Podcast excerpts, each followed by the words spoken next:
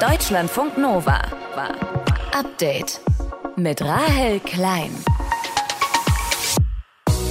Der Terminkalender ist voll. Es stehen die nächsten Tage einige internationale Gipfel für Bundeskanzler Olaf Scholz an und er hat in der Regierungserklärung heute schon mal angekündigt, wofür er sich da einsetzen wird. Deshalb werde ich, werde ich mich auch beim Europäischen Rat morgen und übermorgen mit allem Nachdruck dafür einsetzen, dass die gesamte EU geschlossen Ja sagt. Also das Ja zum Beitrittskandidatenstatus für die Ukraine. Was Scholz sonst gesagt hat und ob er auch auf Kritik eingegangen ist, die es ja durchaus gegeben hat und gibt, darüber sprechen wir mit meinem Kollegen Viktor Goitka, der die Regierungserklärung für uns beobachtet hat. Und wir schauen nach Afghanistan, wo es in der Nacht ja ein schweres Erdbeben gegeben hat. Als wir uns nach draußen retten konnten, ahnten wir, dass alles zerstört war. Die Menschen weinten, Kinder, Frauen.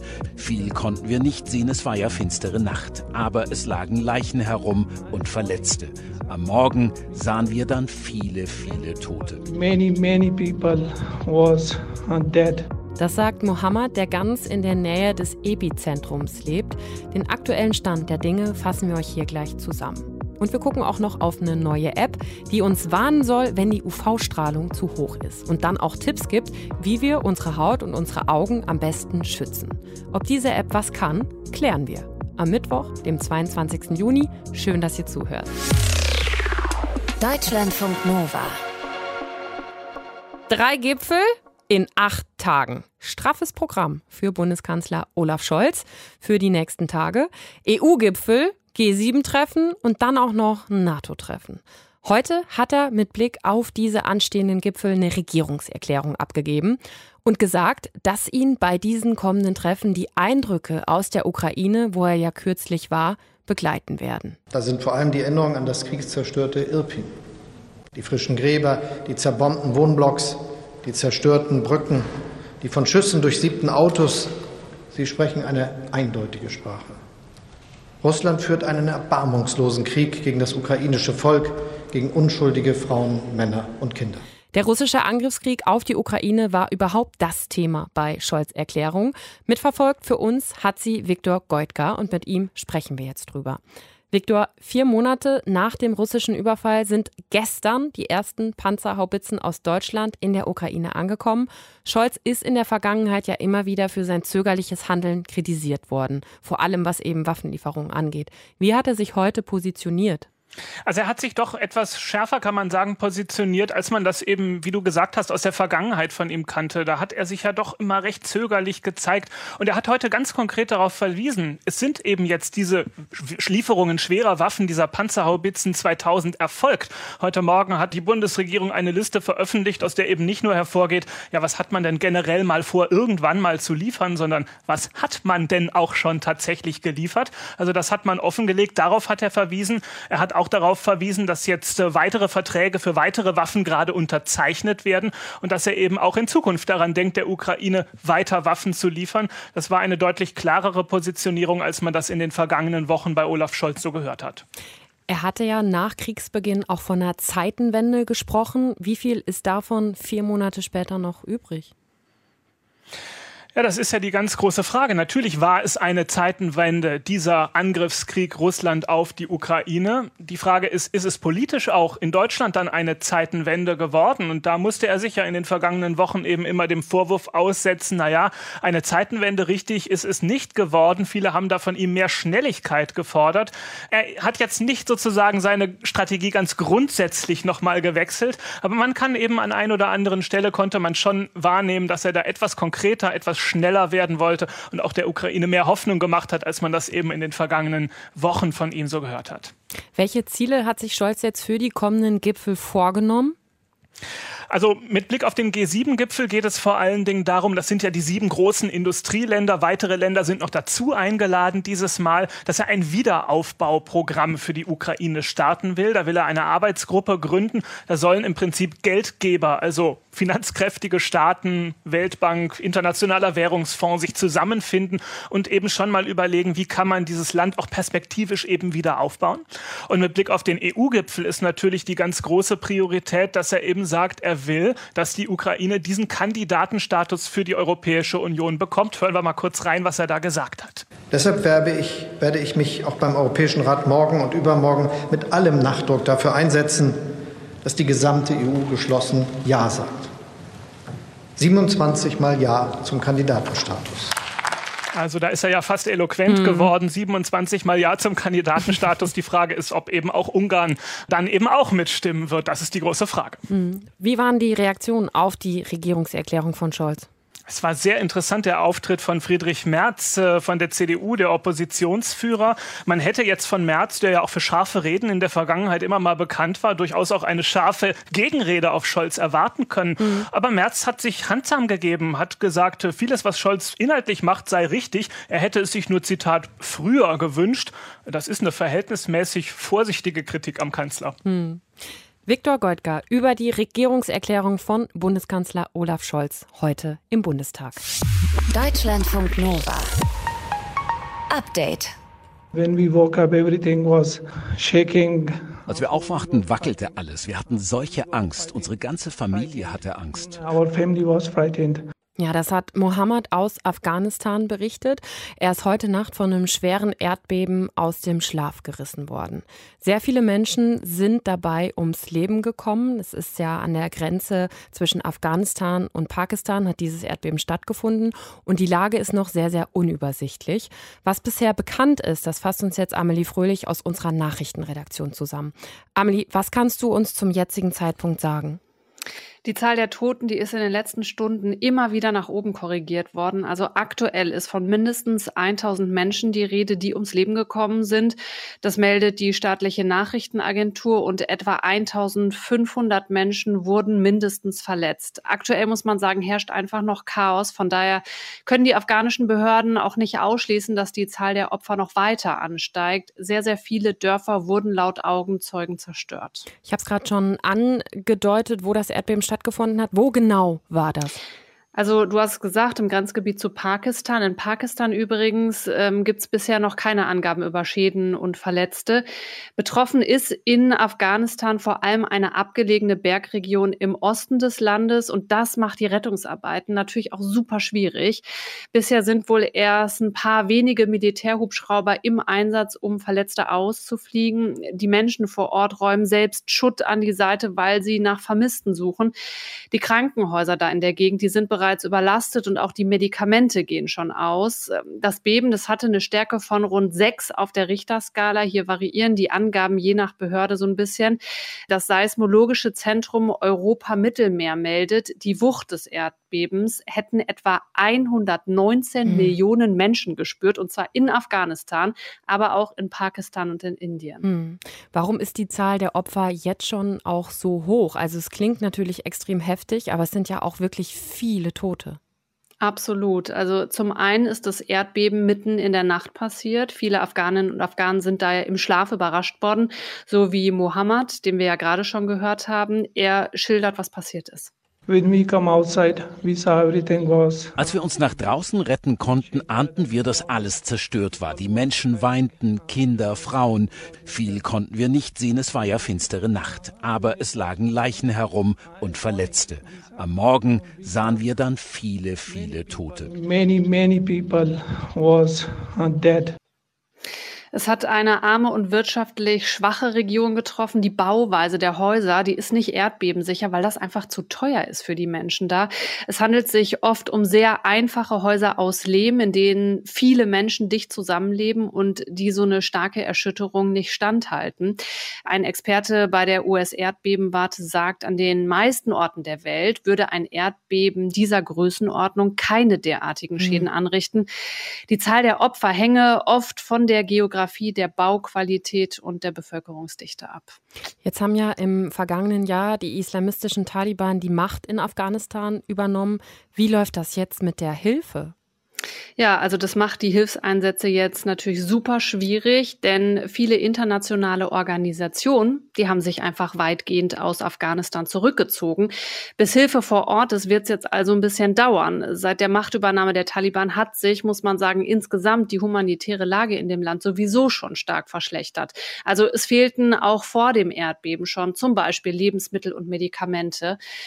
In Kabul hat der afghanische Ministerpräsident heute eine Krisensitzung einberufen, um die Rettungsmaßnahmen zu koordinieren. Und der UNO-Koordinator in Afghanistan, der hat auch schon erklärt, Hilfe sei unterwegs. Viele Länder, unter anderem auch Deutschland, haben schon ihre Unterstützung zugesagt.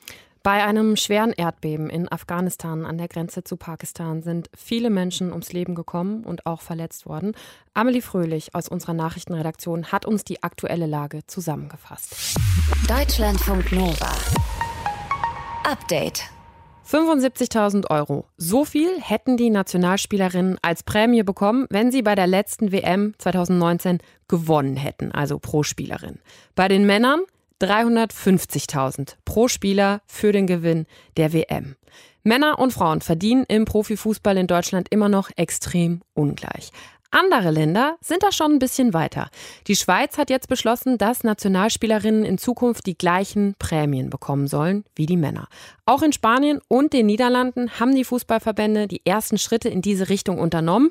Nur in Deutschland, da passiert irgendwie nichts. Warum? Das klären wir mit Maximilian Rieger aus der Sportredaktion. Die Schweiz will ja die Prämien bis 2024 angleichen. Maxi, was haben denn die Verbände in Spanien und Niederlande jetzt geändert? Also die haben das ähnlich gemacht. Also es geht bei den Nationalmannschaften ja nicht um das ständige Gehalt, zumindest bei den meisten Nationalmannschaften nicht, sondern eben um die Prämien. Das heißt, wenn die Spielerinnen zu der Nationalmannschaft kommen, kriegen die Antrittsprämien oder kriegen dann auch pro Sieg eine Erfolgsprämie oder wenn es dann um Turniere geht, gibt es halt auch eine Prämie mal für den Turniersieg. Und der spanische Verband hat dann gesagt, der niederländische Verband, auch der Schweizer Verband haben gesagt, wir gleichen diese Prämien an. Und das sind so dann die ersten Schritte hin zu einer gleichen Bezahlung. Man muss da immer im Hinterkopf behalten, dass das natürlich auf Verbandsebene funktioniert, nicht auf der Vereinsebene. Mhm. Also es wird nicht so laufen, dass eine Spielerin des FC Bayern München auf einmal das gleiche Gehalt wie Lewandowski ja. bekommt zum ja. Beispiel, sondern wir reden wirklich über die Verbände. Aber immerhin, wenn man dann große Turniere spielt, dann zumindest gleicht sich das ein bisschen ja, an, genau. was die Prämien angeht auch jetzt mit Blick auf Spanien, Niederlande, auch die hätten das ja auch schon früher machen können. Warum gerade jetzt? Das hängt natürlich einmal mit der EM zusammen, die in zwei Wochen losgeht. Das heißt, jetzt müssten sie über Prämien diskutieren. Und zum Zweiten ist das natürlich eine Entwicklung, die in den vergangenen Jahren einfach gesellschaftlich debattiert wurde. Und dann gibt es ein Vorbild, nämlich die USA. Und da ist es wirklich so, alle Einnahmen, die der US-amerikanische Fußballverband bekommt, sei es bei den Männern oder bei den Frauen, geht in einen Topf und das wird alles gleich verteilt. Soweit sind die europäischen Verbände noch nicht ganz. Wenn ich die Einigung richtig gelesen habe, gibt es da immer noch so leichte Unterschiede. Manchmal werden vielleicht Sponsoring-Einnahmen rausgelassen. Also komplett Equal Pay in Europa noch nicht, aber es wird eben auch immer weiter angeglichen. Wie viele Verbände machen das denn bisher schon? Von der äh, EM jetzt zum Beispiel die Hälfte der Teilnehmer. Immerhin. Und wenn man sich Deutschland anguckt, also mein Gefühl ist, da tut sich ziemlich wenig. Wie verhält sich der DFB? Ja, das ist in der Tat so, dass es beim DFB solche Anstrengungen noch nicht gibt. Du hast die Summen bei den Spielern schon genannt. Die sind wirklich äh, erheblich. DFB-Direktor Oliver Bierhoff hat das so erklärt. Grundsätzlich ist natürlich immer wieder die Thematik, dass natürlich die Einnahmen und die Umsätze rund um ein Turnier ganz anders bei den Männern ist als bei den Frauen. Das heißt, da sind wir wieder bei einem Argument, dass bei den Weltmeisterschaften der Männer deutlich mehr Geld eingenommen wird und auch deutlich mehr Geld von der FIFA als Preisgeld ausgeschüttet wird an die Verbände. Und von diesem Batzen Preisgeld werden dann auch die Prämien bezahlt und das ist dann eben bei den Männern mehr als bei den Frauen. Was fordern denn die Spielerinnen oder auch Trainerinnen? Das kommt auch auf das Land an. Also die US-Amerikanerinnen haben wirklich klar gesagt, wir wollen das gleiche Gehalt. Und die deutschen Spielerinnen sind, was das angeht, zurückhaltender. Denen geht es vor allem darum, erstmal die gleichen Ausgangspositionen zu haben. Also da geht es um ganz klassische Dinge wie, wie viele Trainer gibt es um das Team, wie viele Expertinnen und Experten gibt es für Ernährung, für Physiotherapie und so weiter. Also wirklich die Infrastruktur. Da geht es dann auch darum, wie die Frauenfußball-Bundesliga vermarktet wird. Und das ist einer der Gründe, warum es natürlich dann auch so wenig Geld für die Spielerinnen gibt, weil es eben auch weniger Geld insgesamt gibt für den Frauenfußball in Deutschland. Andere Verbände sind da weiter und tun sich deswegen vielleicht auch leichter, den Spielerinnen gleiches Gehalt zu zahlen oder die gleichen Prämien zu zahlen wie den Männern. Das heißt, es bräuchte erstmal Equal Play und dann Equal Pay. Genau, das ist das Zauberwort, was jetzt immer mal wieder durch die Debatte wabert hier in Deutschland. Equal Play. Da geht es zum Beispiel auch um Anschlusszeiten. Wenn du jetzt noch eine kurze Einschätzung abgeben müsstest, wird auch in Deutschland es bald mal ein bisschen angeglichen, was die Prämien angeht? Ich kann mir nicht vorstellen, dass es so lange mehr dauern wird, bis wir zumindest einen Schritt da sehen. Das Problem ist eben, dass die Männer vielleicht auch auf etwas verzichten müssten. In Norwegen haben das die Männer gemacht. Die Spieler haben die Werbeeinnahmen, die sie bekommen würden, teilweise rübergeschoben zu den Frauen, damit es da eine Angleichung gibt. Ich weiß nicht, ob die deutschen Nationalspieler das machen, aber ich habe das Gefühl, dass es in den kommenden Jahren die Debatte so weiter anschwellen wird, dass auch der DFB daran nicht vorbeikommen wird. Immer mehr Länder gleichen die Prämien im Fußball an, also so, dass Frauen auch so viel verdienen wie Männer. Warum das in Deutschland noch nicht so ist, Infos von Maxi Rieger aus der Sportredaktion. Deutschlandfunk Nova. Update. Heute in Köln UV-Index zwischen 6 und 7 den Tag über, in Berlin auch, in München sogar 7 bis 8. Sonnenschutz empfohlen. Das steht in meiner neuen App, SunSmart heißt die und ist diese Woche von der WHO und der Weltwetterorganisation vorgestellt worden und soll uns dabei helfen, uns besser vor Hautkrebs und Augenschäden durch hohe UV-Strahlung zu schützen. Ob wir dafür eine App brauchen, darüber habe ich mit Dermatologin Jael Adler gesprochen. Jael, heute UV-Index 6 bis 7, ich habe es gerade schon gesagt in Köln. Empfehlung der App dazu, Sonnenschutz vor UVA und UVB-Strahlen auftragen, mindestens Lichtschutzfaktor 15 plus. Gehst du da mit? Also die Hautärzte sind ja sehr, sehr ähm, streng. Wir wollen eigentlich bei hellhäutigen Hauttypen einen hohen Lichtschutz und zwar 50 plus. Oh. Mhm. UVA dann darauf abgebildet auf der Flasche in einem Kreis, damit auch diese Strahlenart ausreichend hoch abgeblockt oder abgedeckt wird. Und 15 finden wir ist so ein, ja, das ist, manchmal in so Make-ups mit drin. Aber ehrlich gesagt, wenn man sich richtig vor einem Sonnenbrand schützen will und man trägt es ja oft auch nicht dick genug auf, dann sollte in dem Moment viel hilft viel gelten. In der App wird die UV-Strahlung ja auf einer Skala von 1 sehr niedrig bis 11 angegeben. Ähm, ab Stufe 3 sei Sonnenschutz angebracht. Würdest du das genauso sehen? Das stimmt. Ein UV-Index von drei sagt, dass ab hier äh, so viel UVB-Strahlung auf die Haut knallt, dass Schäden besonders bei hellhäutigen Hauttypen zu erwarten sind. Und das beginnt dann schon meist so Mitte März und geht dann so bis Mitte Oktober. Und gerade am Anfang des Jahres ist man ja vielleicht auch noch gar nicht selber von den Hautmechanismen her vorbereitet, nicht gebräunt, hat keine verdickte Haut, sodass man ab UV-Index 3 auf jeden Fall sich unterstützt. Es reicht aber nicht, nur zu cremen. Das ist ja die Sache. Äh, Sonnencreme ist nur ein Zusatzfaktor. Meiden, kleiden, cremen ist das Credo. Das heißt, die starke Mittagssonne sollte man meiden. Man sollte einen Hut tragen, eine Sonnenbrille, dicht gewebte, lockere Kleidung und nur die Stellen dann noch mit Creme schützen, die man anders eben nicht schützen kann. In der App wird jetzt nicht zwischen hellem oder dunklem Hauttyp unterschieden. Nach allem, was du jetzt aber schon gesagt hast, würde ich mal sagen, das hat ja schon eine Bedeutung für den Sonnenschutz, oder? Genau, es gibt ja so, sagt man, sechs Hauttypen. So eins sind die ganz hellen, rothaarigen Sommersprossigen. Mhm.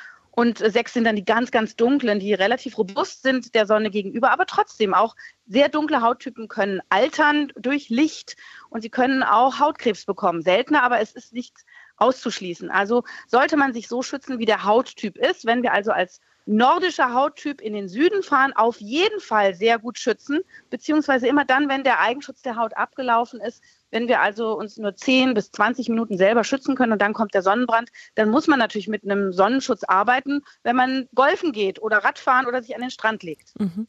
Mithilfe der App sollen wir auch unsere Augen vor zu viel UV-Strahlung schützen können. Wann und wie empfiehlt es sich denn, die Augen auch zu schützen? Auf keinen Fall die Augen ungeschützt gerade auf dem Gletscher oder in der prallen Sonne haben, weil da kann man wirklich nicht nur akut quasi einen Sonnenbrand des Auges bekommen, sondern auch im Bereich der Netzhaut oder der Linse Schäden für immer entwickeln. Auch wenn die App jetzt nicht alle Aspekte irgendwie mit einfließen lässt, würdest du sagen, es kann trotzdem dabei helfen, da vielleicht noch sensibilisierter zu sein und mehr an den Sonnenschutz zu denken? Jedes Mittel, was Menschen daran erinnert, dass äh, Sonnenstrahlung nicht nur positive, sondern leider auch negative Effekte haben kann, ist ein gutes Mittel. Und wenn die App dabei hilft, Leute zu sensibilisieren, zu motivieren, sie daran zu erinnern, dann kann man das sehr unterstützen. Allerdings sind eben so, so milde Tipps von wegen Lichtschutzfaktor 15 finde ich zu schwach. Zumal man das eben nicht mathematisch berechnen kann. Also was bin ich jetzt genau für ein Hauttyp mhm. und wie viele Minuten Eigenschutz habe ich denn jetzt und welche Sonnencreme, wie dünn und wie dick ist sie denn? Also einfach lieber gut schützen und dann ist man mit, mit ganz vielen Hauttypen gleich auch schon mit abgedeckt ausreichend. Es gibt ja zusätzlich weitere Erkenntnisse, wie man die Haut schützen kann und das ist auch über eine gesunde Ernährung. Wer also viele bunte Pflanzenfarbstoffe in seiner Haut ablagert, weil er Tomatenmark isst und Möhrensaft trinkt und grünen Matcha-Pulvertee trinkt, der hilft ebenfalls der Haut. Man sagt, bunte Pflanzenfarbstoffe, Omega-3-Fettsäuren aus dem Fischöl beispielsweise, Vitamin D und eine artenreiche Darmflora, wenn man viele lösliche Ballaststoffe isst. All das hilft, die Haut auch von innen heraus zu schützen und das sollte man unbedingt ebenfalls mitnutzen. SunSmart heißt eine neue App der WHO und der Weltwetterorganisation, wo wir je nach Standort schauen können, wie hoch die UV-Strahlung ist und ob und wie wir uns vor der Sonne schützen sollten. Einschätzungen zur App und wie wir uns schützen von Dermatologin Jail Adler. Deutschlandfunk Nova. Update. Robert Habeck, Wirtschaftsminister von den Grünen, gibt ja schon seit Tagen Tipps, ruft zum Energiesparen auf und sensibilisiert. Nicht, dass man stinken soll oder weniger duscht. Aber vielleicht ähm, daran denken, dass das Duschen und die Warmwassergewinnung auch nicht energiefrei erfolgt. Es kommt weniger Gas aus Russland. Deutschland muss und will unabhängiger werden, auch wegen des russischen Angriffskrieges in der Ukraine. Ja, und Energiesparen hilft natürlich dabei. Aber das reicht vielleicht nicht aus mit Blick auf den kommenden Winter. Und deshalb gibt es einen nationalen Notfallplan Gas. Seit Ende März gilt die erste, die Frühwarnstufe. Und jetzt gibt es Berichte darüber, dass schon bald die zweite, die Alarmstufe, ausgerufen werden könnte. Nadine Lindner aus unserem Hauptstadtstudio ordnet das Ganze für uns ein. Nadine, was genau besagt denn diese zweite Stufe des Notfallplans Gas? Grundsätzlich muss man sagen, es wird ernster. Das ist kein Signal, was man einfach mal so auf die leichte Schulter nimmt. Für diese zweite Stufe im Notfallplan Gas gibt es verschiedene gesetzliche Voraussetzungen. Diese zweite Stufe, die Alarmstufe, tritt in Kraft, wenn es eine Störung der Gasversorgung gibt oder eine außergewöhnlich hohe Nachfrage nach Gas, was dann wiederum zu einer erheblichen Verschlechterung der Gasversorgungslage führt. Also das heißt, man sieht da schon, das ist jetzt nicht nur so eine Warnstufe, wo man mal wie bisher miteinander redet, wo man die Verbräuche abcheckt, wo aber alles noch richtig läuft, sondern hier ist es schon so, es gibt ein Problem. Allerdings muss man sagen, es ist nur die zweite von drei Stufen. Das heißt, man geht halt noch davon aus, dass der Markt noch selber in der Lage ist, die Störungen, die es gibt, alleine zu bewältigen. Das heißt, es muss jetzt nicht von Seiten des Staates eingegriffen werden. Und die nächste Stufe wäre die Notfallstufe. Dann hat man richtig ein Problem, dann brennt die Hütte, dann gibt es eine Störung der Gasversorgung und dann greift der Staat ein, würde Gasbezieher abstellen, würde drosseln oder würde auch zuteilen. Also dann ist richtig Alarm. Was würde es denn konkret für uns EndverbraucherInnen bedeuten, wenn diese zweite Alarmstufe ausgerufen werden würde? Man muss grundsätzlich sagen, nichts Gutes. Ich glaube, man muss dort zwei Punkte ein bisschen voneinander trennen. Da ist auf der einen Seite die Versorgung mit Gas und da ist es so, dass private Verbraucher, die sind nach der Industrie der zweitgrößte Abnehmer von Erdgas. Die gelten als sogenannte geschützte Verbraucher, zum Beispiel noch neben Krankenhäusern, anderen sozialen Einrichtungen. Also das heißt, dass das Gas den Menschen zu Hause abgestellt wird, das ist extrem unwahrscheinlich. Mhm. Aber es gibt einen zweiten Aspekt, das sind die Preise. Und da ist es sehr gut möglich, möglich. Ein Markt, der so in Unruhe ist, der so verknappt ist, das kann zu höheren Preisen führen. Und es kann natürlich auch dazu führen, dass Energieunternehmen, die russische Gaslieferungen nicht mehr bekommen, weil zum Beispiel Nord Stream 1, die wichtigste Pipeline, nicht mehr beliefert wird, dass die teureres Erdgas woanders nachkaufen müssen. Und da könnte es sein, dass die Kosten dann weiter auf die Verbraucher gewälzt werden. Die Verbraucherzentralen die waren jetzt schon mal vor stark steigenden Gaspreisen, wobei niemand da auch so eine richtige Zahl dann drunter schreiben kann. Aber gelinde gesagt, also gut ist es nicht. Hm. Es heißt ja nun mal, dass die Energieversorgung im Winter noch nicht gesichert sei. Welche Lösungsansätze hat die Politik denn gegen einen drohenden Energieengpass? Bislang hat man darauf gesetzt, dass man jetzt im Sommer die Gasspeicher wieder füllt, die ja nach Ende des Winters wirklich leer waren. Aus dem Wirtschaftsministerium heißt es, dass auch Russland das ganz bewusst, weil Russland über Tochterfirmen da teilweise auch ein bisschen mit eingreifen kann, diese Gasspeicher in Deutschland ganz bewusst hat leer laufen lassen. Jetzt ist es aber so, falls Nord Stream 1 nicht mehr beliefert wird, dann muss man an diese Gasspeicher ran. dann funktioniert diese Taktik schon wieder nicht. Man hat jetzt zwei andere Dinge, die man in petto hat. Man versucht zum einen, die Industriekunden dazu zu bewegen, mehr Gas einzusparen und nicht benötigte Gasmengen über so ein Auktionssystem quasi wieder zurück zu verkaufen. Das heißt, es soll Anreize geben, bestimmte Gasmengen, die man nicht braucht, zurückzugeben. Und ansonsten geht es halt darum, Energie zu sparen. Also Robert Habeck ist ja mit dem Spruch mittlerweile fast schon so ein bisschen bekannt, mhm. jede Kilowattstunde zählt. Ja.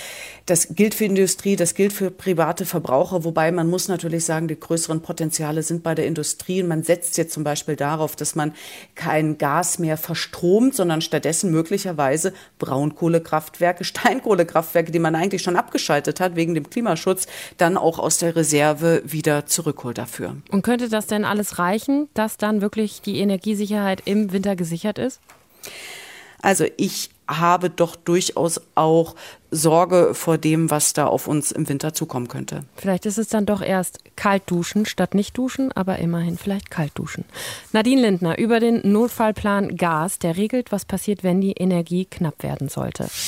Deutschlandfunk Nova. Update. Fliegen ist auch schön, weil man überall schnell hinkommt. Fürs Klima ist es aber eher Kacke, aber das könnte sich perspektivisch ändern. Zumindest glauben das Expertinnen und Experten auf der Internationalen Luft- und Raumfahrtausstellung ILA in Berlin. Martin Schötz aus der Deutschlandfunk Nova Redaktion. Da geht es ja auch um viel weniger CO2. Was ist genau geplant? Also bis 2050 soll die Luftfahrt sauber sein, klimaneutral und nachhaltig. Und zwar dank Wasserstoff. Der soll die Flugzeuge antreiben und es wurde auf der ILA auch ein mit Wasserstoff betriebenes Flugzeug vorgestellt, das aber noch wirklich sehr, sehr klein ist und sicherlich nicht in den kommenden Jahren uns irgendwie klimaneutral in den Urlaub bringen kann. Aktuell wird viel in dem Bereich entwickelt. Das Deutsche Luft- und Raumfahrtzentrum beispielsweise arbeitet seit Jahren an Fliegern, die Wasserstoff angetrieben sind. Sie rechnen damit, dass sie bis 2035 ein mindestens 70-sitziges Flugzeug entwickelt haben, das dann 2000 Kilometer Reichweite hat. Und wenn man sich das mal anguckt, 2000 Kilometer würden locker reichen, um von Hamburg nach Mallorca zu kommen. Also schon Immerhin, immerhin. Mhm. Aber 2035 ist noch ein bisschen weit mhm. weg. Was ist das Problem an der Technik? Also wenn der Wasserstoff per Elektrolyse produziert wird, ist die Produktion CO2-neutral und genau das wollen wir ja haben. Also das ist dann grüner äh, Wasserstoff. Dafür wird Wasser unter Strom gesetzt und die Bindung zwischen Wasser und Sauerstoff wird gelöst. So, dafür ist aber extrem viel Strom und im besten Fall Ökostrom nötig. Der ist aber noch nicht da. Und dann braucht man auch wieder Speicher für den Wasserstoff. Auch das ist alles noch nicht da, fehlt alles noch. Deswegen ist es wohl ein Zwischenschritt, dass Biokraftstoff in der Luftfahrt eingesetzt wird. Und zum Beispiel flüssige Altfette, die man aus äh, Speiseresten gewonnen hat und die dann eben dem herkömmlichen Treibstoff in irgendeiner Form beigemischt werden, sodass man dann mit einer ollen Fritte Richtung Malle starten kann. Du klingst wie ein Chemieexperte. Hast du Chemie? Äh, Siehst du auch meinen weißen Kittel, den ich äh, ja, gedanklich absolut. anhabe? Wow. Nicht schlecht. Klimaneutrale Flugzeuge. Es dauert noch, aber es wird kommen. Deutschlandfunk Nova. Update. Immer Montag bis Freitag auf deutschlandfunknova.de und überall, wo es Podcasts gibt. Deutschlandfunk Nova.